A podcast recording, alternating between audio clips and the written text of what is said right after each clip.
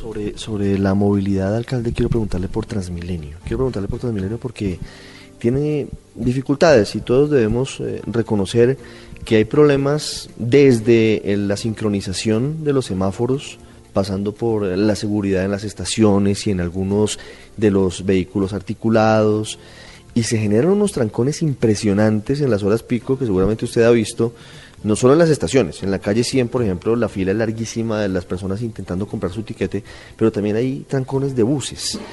Falta mayor infraestructura, ¿qué está pasando con Transmilenio y de qué manera evitar que, el sistema pues deje de ser atractivo y, no lo use la gente, porque según la, la, reciente encuesta de Bogotá, ¿cómo vamos? Se redujo el promedio de velocidad de Transmilenio, que es su principal atractivo.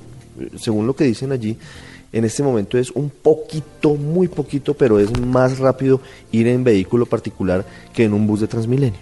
Que hablaste de los semáforos que no tienen que ver con el Transmilenio, pero sí con esto de cómo se impiden en Bogotá los cambios tecnológicos. Eh, yo quiero profundizar en el tema de la movilidad y del Transmilenio. Y me hablas de Bogotá como vamos, que es una entidad que aglutina el tiempo, a la Fundación Corona, la Universidad Javeriana, Cámara de Comercio, y que hace una valoración sobre cifras que son nuestras. Entonces le pegan una especie de matiz ideológico a las cifras. Interesante porque hay que generar el debate, pero fíjate las cifras que trae y lo que acabas de decir. La movilidad en Bogotá, estas son cifras del 2013, ¿Mejoró en el 2013 o empeoró? Entonces, cuando tú hablas de caos, eh, señora, señorita periodista, eh, claro, como uno dice, está peor, ¿cierto? Porque induce la opinión pública a pensar que estamos peor que antes. Pero si miras las cifras, y no son, digamos, son ellos los que las traen a cuento, entonces te dice lo siguiente y te voy a leer textualmente dos frases de ellos, es decir, nada que ver con la alcaldía. La mejoría en la velocidad promedio de la mayoría de los modos de transporte de la ciudad tuvo un efecto en el tiempo promedio de desplazamiento de los bogotanos, que pasó de 72,2 minutos al día a 64,8 minutos al día. Es decir, mejora la movilidad en Bogotá. Pero, fíjate cómo la, impresión que sale de esta noticia se convierte en la contraria. Claro, un ciudadano diría, pero ¿cómo, Petro? ¿Usted qué? ¿No se sube al bus? ¿Es que no, no, no tiene helicóptero o qué? Que no se da cuenta de los trancones. No, este estudio no es una mentira. Claro, si te ubicas en determinados puntos de la ciudad y solo usas una parte de la ciudad que generalmente en nuestros grandes directores de medios de comunicación es el norte y básicamente la zona más congestionada de la ciudad porque se usa más intensivamente el carro particular, pues no te das cuenta de lo que está pasando en toda la ciudad. Y yo pondría un ejemplo, mira la décima. Yo recuerdo mucho la décima, porque yo era usuario de la décima. La época de las bucetas, los buses. Compararte, tenga esa fotografía en la cabeza de lo que era la décima hasta hace poco. Eso era un caos. Si quieres ver un caos, esa era la décima en el centro de Bogotá.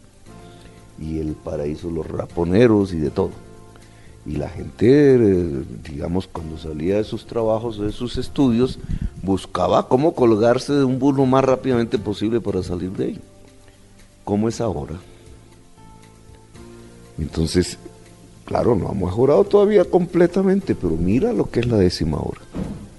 Empiezas a ver carriles desocupados. ¿Qué pasó?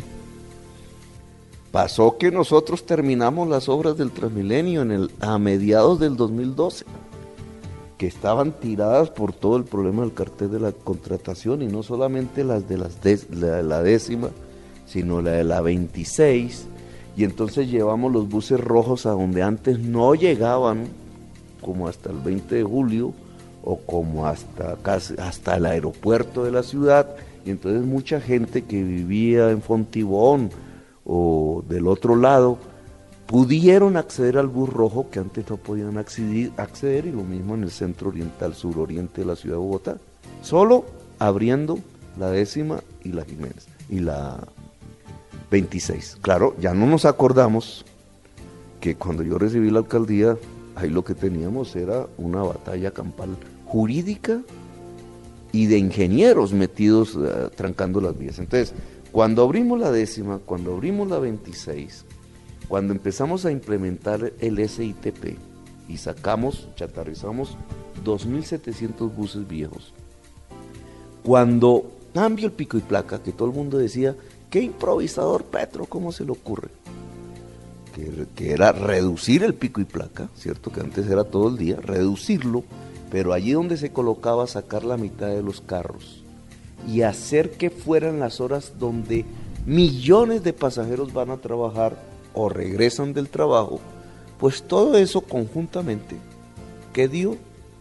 Dio que los bogotanos en sus viajes promedios pasaron de 72 minutos, que eran el 2011, en el 2012, pasaron a 64 minutos en el 2013. Ahora, claro, la pregunta es, ¿podremos seguir rebajando más en el 2014?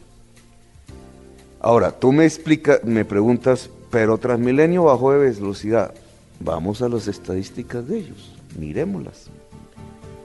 Aquí tiene 2012-2013 transporte público, es decir, los buses comunes y corrientes. Pasaron de un promedio de velocidad de 18,5 a 19,6.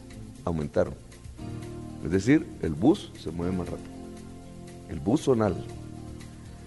El taxi eh, se volvió el, rey de la velocidad. Pasó de 25 eh, de 23 kilómetros por hora a 27 kilómetros por hora en la ciudad.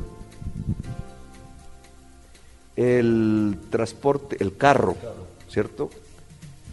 Pasó de 24,2 a 26,5 kilómetros por hora, subió.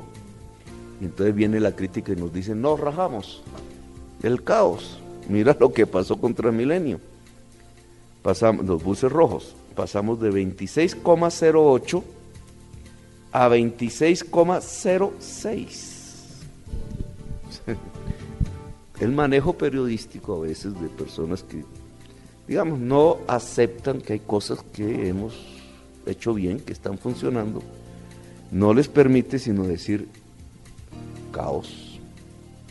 O bajó la velocidad del Transmilenio, de 2608 a 2606, la mantuvimos así de simple.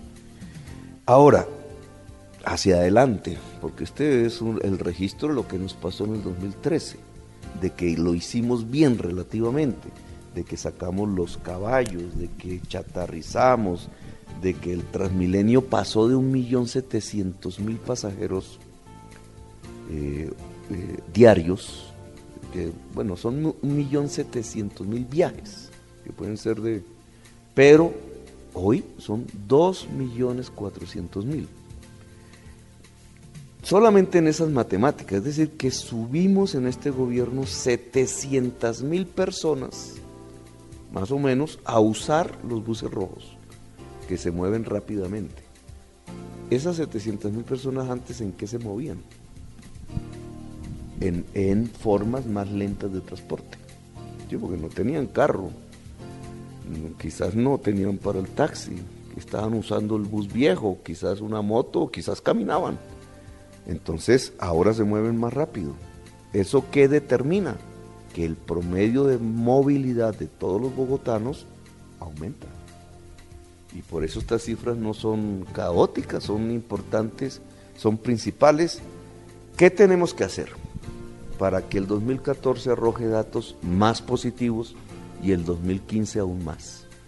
En cosas, porque yo te puedo decir, el metro, sí, pero el metro va a terminar en 3, 4 años. No, para este año y para el año entrante. Pues lo que estamos haciendo hoy mismo. El primer carril exclusivo para buses SITP en la séptima. Si eso lo llevamos a la primero de mayo, a la carrera 68, a la Boyacá mientras se construye, y a otras vías importantes de la ciudad, mejoraste la velocidad de los buses, llevando a millones de personas en esos buses.